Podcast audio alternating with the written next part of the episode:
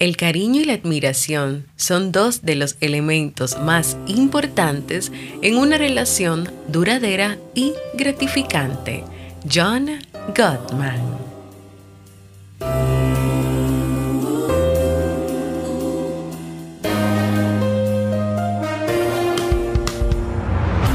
¿Quieres mejorar tu calidad de vida y la de los tuyos? ¿Cómo te sentirías si pudieras alcanzar eso que te has propuesto? ¿Y si te das cuenta de todo el potencial que tienes para lograrlo? Bienvenida al programa que te ayudará a desarrollar hábitos, establecer mejores relaciones, empoderarte y potenciar tu estado de felicidad personal. Transmitiendo cada semana para todo el mundo desde tu reproductor de podcast favorito.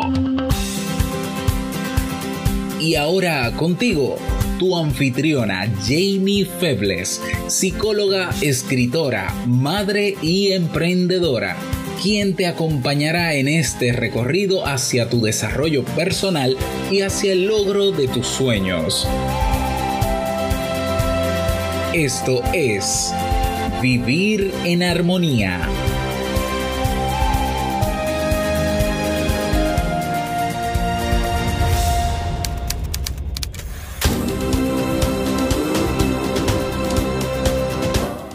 Bienvenidos al episodio 427 de Vivir en Armonía. Mi nombre es Jamie Febles y estoy muy contenta y feliz de poder encontrarme compartiendo contigo en este espacio.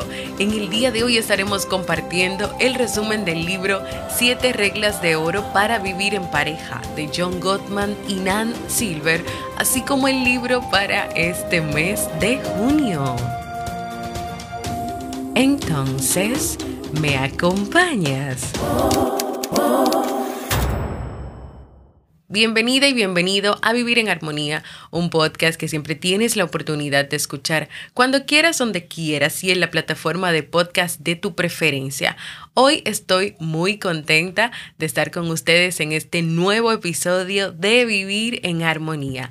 Antes de comenzar con nuestro tema de hoy, te invito a que si has pensado en hacer un proceso de terapia y te animas a hacerlo conmigo, puedes ir a www.jamiefebles.net barra consulta o escribirme a mi correo electrónico para más información.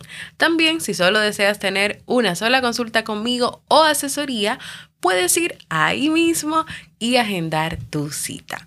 Hoy voy a estar compartiendo con ustedes el resumen del libro que leímos en el mes de febrero, Siete reglas de oro para vivir en pareja de John Gottman y Nan Silver. Los autores a través de este libro buscan descubrir cuál es la verdad sobre las relaciones de pareja y sobre el matrimonio, dando respuesta a cuestiones que durante mucho tiempo las personas se han planteado, entre ellas por qué a veces es tan difícil la vida en pareja, por qué algunas relaciones funcionan mientras que otras relaciones no. Según los autores, lo que hace que un matrimonio funcione es muy sencillo.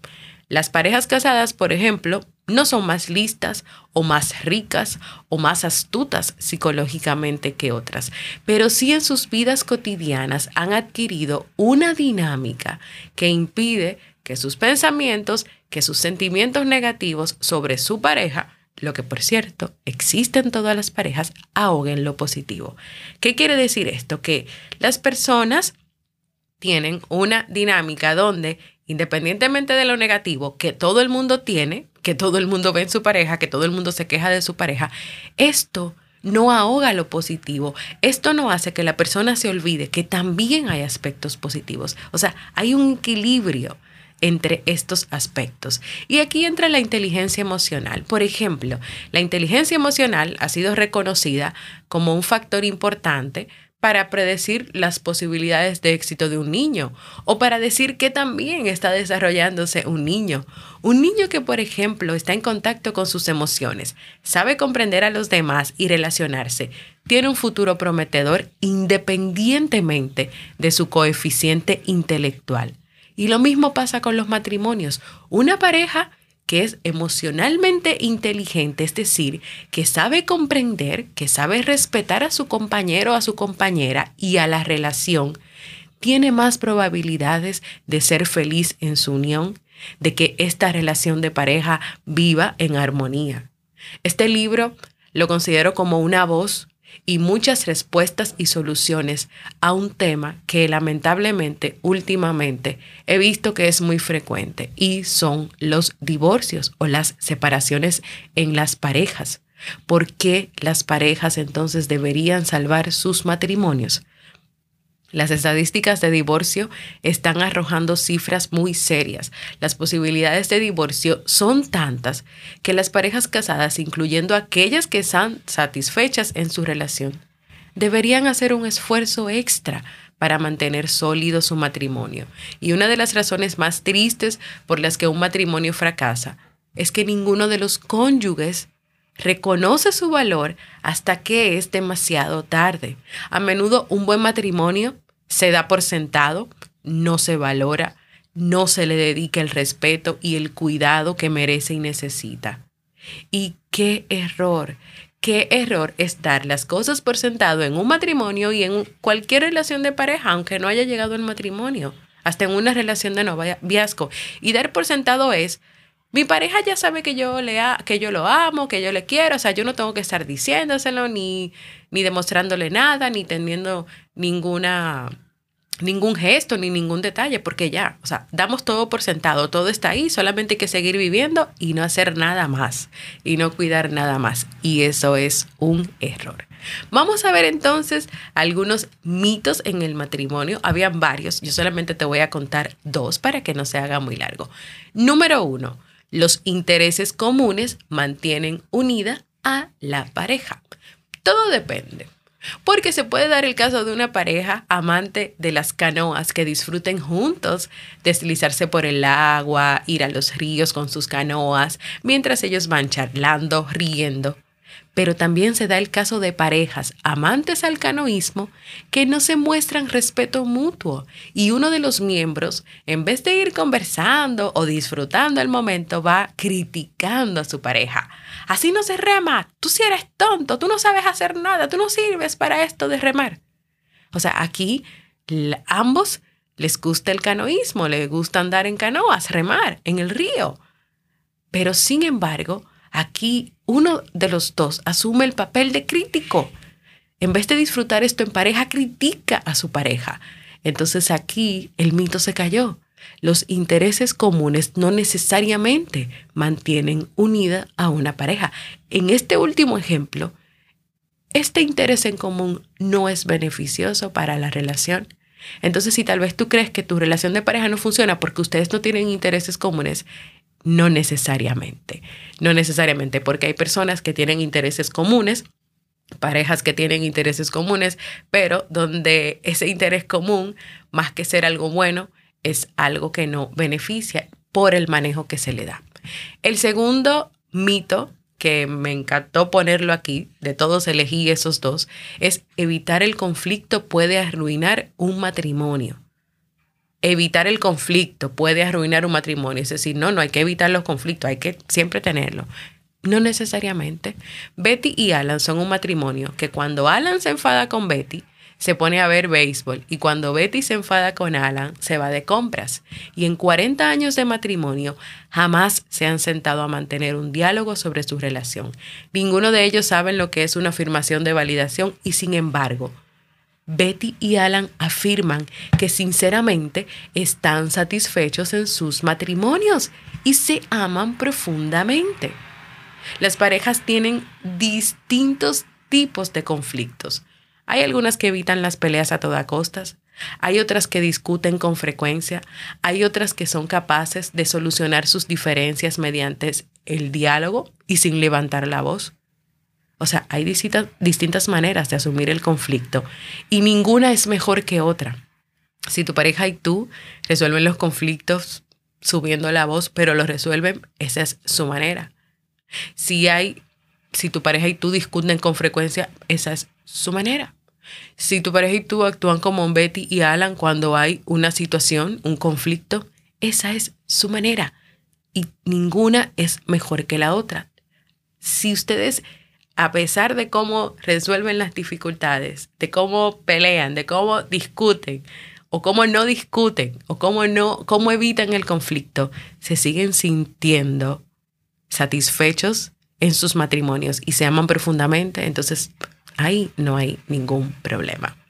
Vamos a seguir con el tema de por qué funciona un matrimonio. Y antes de seguir, quiero pedirte excusas porque aunque está todo cerrado aquí y estoy grabando ahora en horas de la mañana porque es el momento en que puedo y anteriormente, en los días anteriores, no pude grabar. Te pido disculpas porque sé que hay algunos ruidos que están saliendo y no puedo dejar de grabar porque si lo dejo para más tarde o para la noche, siempre surge una complicación. Así que por hoy te pido excusas y olvídate del ruido de los motores y de ese carro ahí afuera que intenta aprender y no, y no lo logra.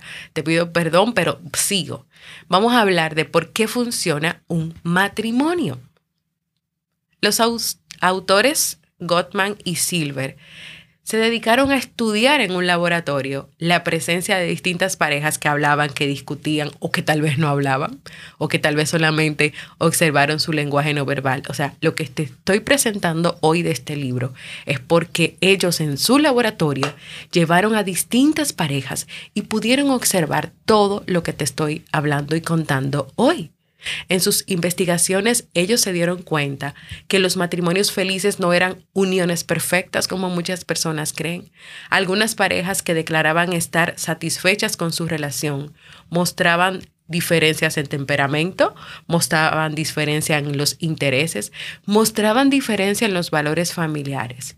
El conflicto no era infrecuente, incluso discutían igual que las parejas felices, o sea, ellos discutían sobre dinero, trabajo, los niños, el mantenimiento de la casa, la familia política. Entonces, el misterio era cómo lograban estas parejas moverse con desenvoltura a través de estas dificultades y cómo lograban estas parejas mantener su matrimonio estable. Entonces sus investigaciones los llevaron a descubrir siete aspectos o siete reglas o siete principios que permiten mantener esos matrimonios tan distintos de manera estable. Número uno, mejora tus mapas de amor. En el conocimiento está la fuerza. Del conocimiento no solo surge el amor, sino la fortaleza que necesita la pareja para surfear por las tormentas. Por ejemplo, ante la llegada de un hijo, muchas parejas sufren una caída precipitada en satisfacción matrimonial. Pero ¿qué pasa con las parejas que se mantienen a pesar de la llegada del primer hijo? Pues que éstas tenían detalladas sus mapas de amor. Estos mapas protegen el matrimonio de la conmoción de esa llegada de los hijos, en el sentido de que, de que ambos, tanto marido como mujer, ya tenían la costumbre de mantenerse informados y eran plenamente conscientes de lo que el otro sentía, de lo que el otro pensaba, y no se perdieron en ese huracán de tener hijos. Pero para las parejas que no tienden un profundo conocimiento de su pareja, es fácil que pierdan el rumbo cuando la vida cambia de forma súbita y drástica. Los mapas del amor, como dije al principio, es el, conocimiento, está la fuerza, es el conocimiento de tu pareja, de quién es, de lo que le gusta, de sus necesidades. Entonces, cuando llega un hijo, si esos mapas de amor no están claros y no hay un conocimiento de tu pareja, entonces es como que, por ejemplo, el hombre no podrá saber de qué manera apoyar a su mujer o cómo entender por los distintos procesos que está pasando en ese momento, no solamente con que tiene un hijo, un, no tienen un nuevo ser a quien criar, a quien cuidar, sino que también la mujer cuando sale de ese proceso del embarazo, todavía hay muchas cosas en su cuerpo que tienen que organizarse. Las hormonas descontroladas, más el dolor, más el cansancio, más esos nueve meses que su vida cambió por completo.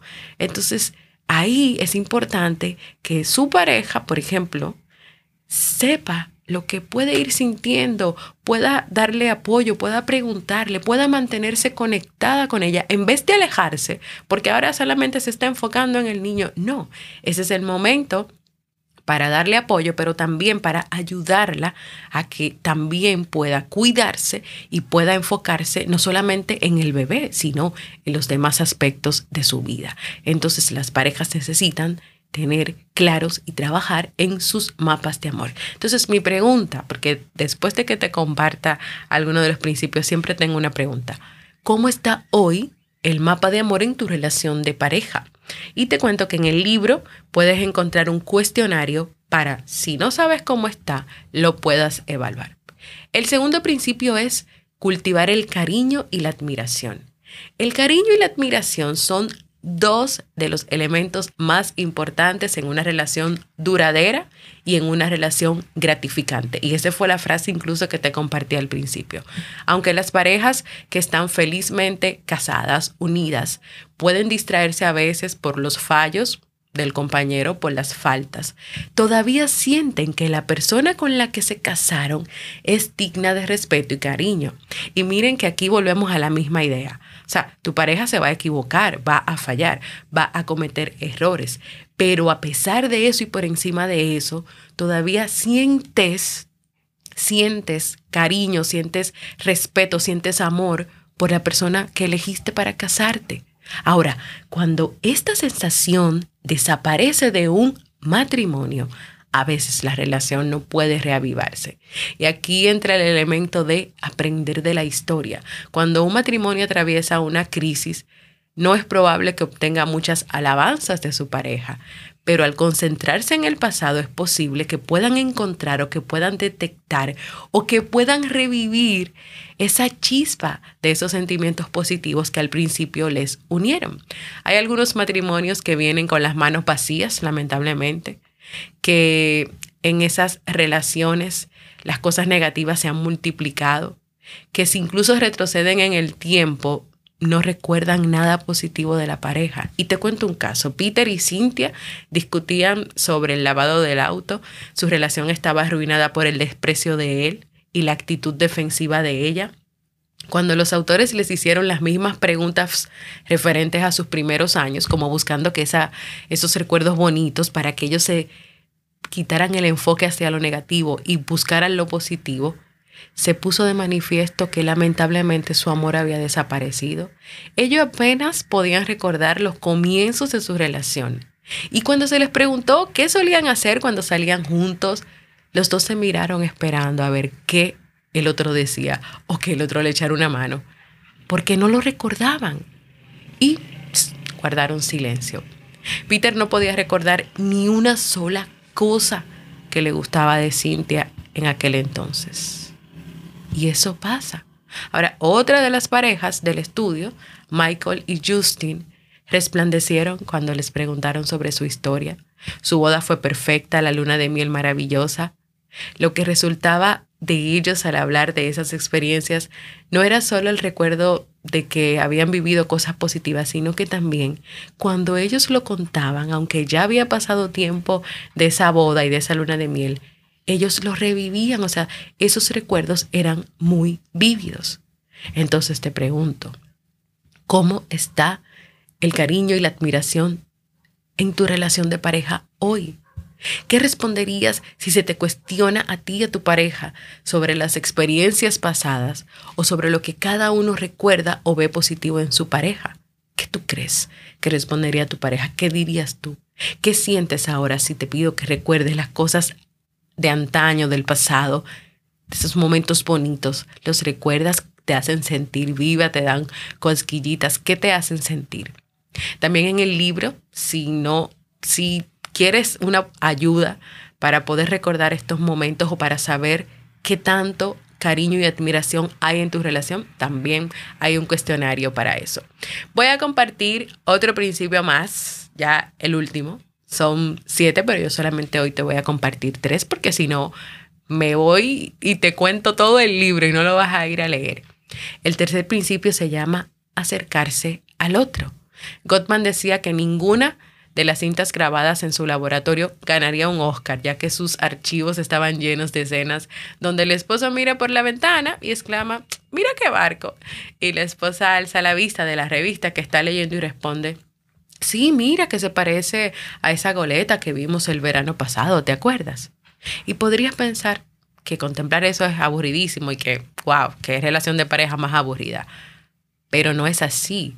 Cuando las parejas se ensarzan en este tipo de charla trivial, hay que tener charlas triviales en las relaciones de pareja, sabes que seguirán felizmente casadas. Y lo que sucede en estos intercambios es que marido y mujer conectan, se acercan. O sea, independientemente de que sea una charla trivial, el marido hace un comentario y la esposa escucha, escucha y responde. Entonces están conectando.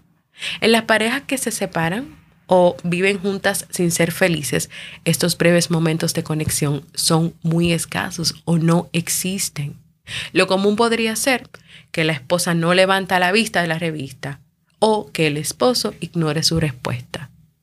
Y aquí entra algo muy importante.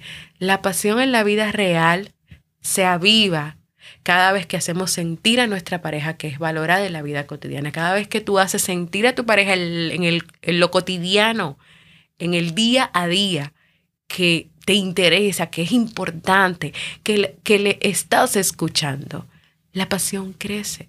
La pasión crece si sabes que tu pareja está pasando un mal día en el trabajo y dedicas un minuto para darle un mensaje de ánimo en el celular o una llamadita para decirle estoy contigo, te amo, estoy pensando en ti. La pasión crece cuando tu pareja te dice una mañana, mira, yo tuve una pesadilla espantosa y tú le respondes, mira, ahora tengo prisa, cuéntamela para que podamos hablar de eso esta tarde. La pasión crece con pequeños, con pequeñas acciones y con la atención a la cotidianidad, a el día a día. Y mi pregunta, ¿cómo están conectados tu pareja y tú hoy? ¿Cómo están conectados hoy? ¿Existen estas charlas triviales? ¿Se aviva la pasión porque cada uno de ustedes está pendiente del otro? Tú estás pendiente de tu novia, de tu esposa, de tu pareja. Tú estás pendiente de tu novio, de tu esposo, de tu pareja. Tú sabes cuando tiene un mal día y le haces saber que estás ahí si quiere hablar. Tú le das su espacio para que tal vez se vea una película, para que vea un juego de fútbol o de béisbol y con eso pueda desestresarse de el día tan difícil que tuvo. Cuando tiene una pesadilla, tú le dices, ay, ¿qué? Ay, no me digas, tuviste una pesadilla. Y ya. O te interesas porque te cuente, porque tal vez lo que necesitas es contarlo. ¿Cómo están conectados tu pareja y tú hoy? Si quieres profundizar más sobre este principio, en el libro también vas a encontrar un cuestionario. ¿Está tu matrimonio preparado para la pasión? ¿Está tu matrimonio preparado para la pasión? Y aquí yo voy a dejar el resumen porque ya ustedes saben que yo me emociono. Pero antes de terminar, son siete elementos que si se trabajan, si se toman en cuenta, tú puedes lograr que ese matrimonio, que esa relación de pareja perdure en el tiempo. Y fíjate que te dije aquí en este resumen que los matrimonios perfectos, no hay matrimonios perfectos. En los matrimonios hay discusiones, hay problemas, hay dificultades. En los matrimonios se necesitan las charlas triviales, prestar atención. En los matrimonios no hay que tener necesariamente intereses comunes, pueden ser que tengamos intereses comunes que nos unan, pero también pueden ser que haya intereses comunes que separen o que laceren ciertas áreas de la relación de una pareja. Entonces, ¿cómo está hoy tu matrimonio, cómo está hoy tu noviazgo, cómo está hoy tu relación de pareja. Antes de cerrar, te comento brevemente cuáles son los otros principios de los cuales no te hablé, pero que yo te invito a que si tú quieres crecer en tu relación de pareja, si tú quieres cambiar, si tú quieres aprender y nutrirte, tú elijas leer este libro en este año que puedes leerlo con tu pareja, que pueden llenar todos los cuestionarios, todos los ejercicios que hay ahí. De verdad se los recomiendo 100%. En mi página web jamiefebles.net barra librería te voy a dejar el link de Amazon del libro. El principio número 4. Deja que tu pareja te influya. Principio número 5. Resuelve los problemas solubles.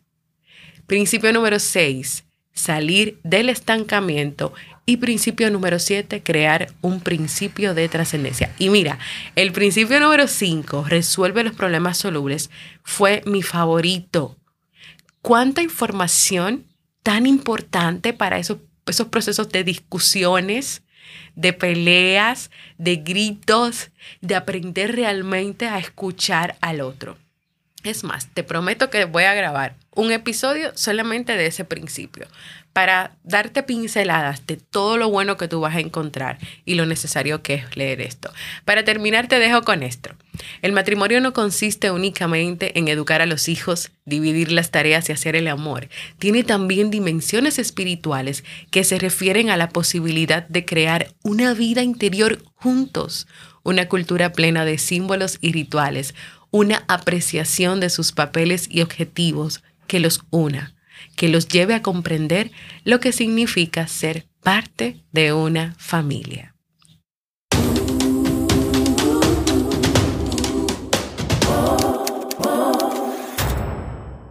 Así hemos llegado al final de este resumen del libro que espero que sea de mucho provecho, de mucha utilidad para ti, que si tú quieres profundizar, leas el libro, que si necesitas hacer una consulta conmigo donde podamos ver esos tres elementos que ya mencioné, donde quieras llenar los cuestionarios yo te pueda ayudar o te pueda acompañar, puedes hacerlo y ya sabes dónde me contactas.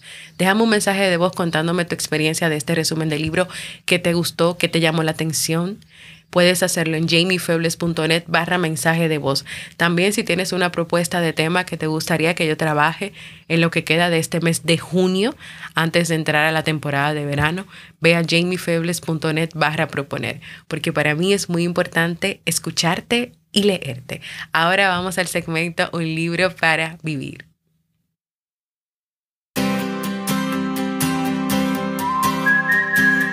El libro recomendado para este mes de junio es Aprender de la pérdida, una guía para afrontar el duelo de Robert Neymeyer.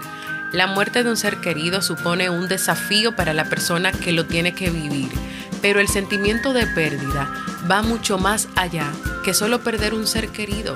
Puede tener muchos significados como una ruptura de pareja, la pérdida de un trabajo, una discapacidad o la destrucción de un hogar. Robert Neymeyer en este libro expone una nueva teoría que contempla el duelo como un proceso de reconstrucción de significado y de transformación, con historias reales de personas que se esfuerzan por superar sus pérdidas. Este libro ayuda a movilizar los recursos personales y sociales necesarios para paliar el dolor. ¿Te animas a acompañarme a leer este libro y abrir juntos nuestra mente a la información?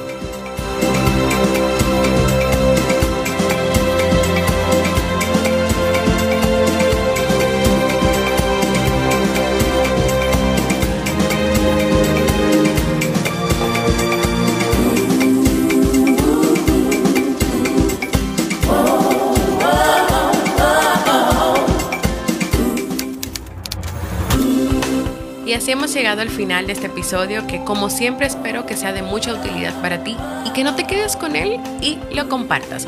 Únete a nuestra comunidad de Vivir en Armonía en la aplicación de Discord, la cual puedes descargar en tu celular o abrir en tu computadora.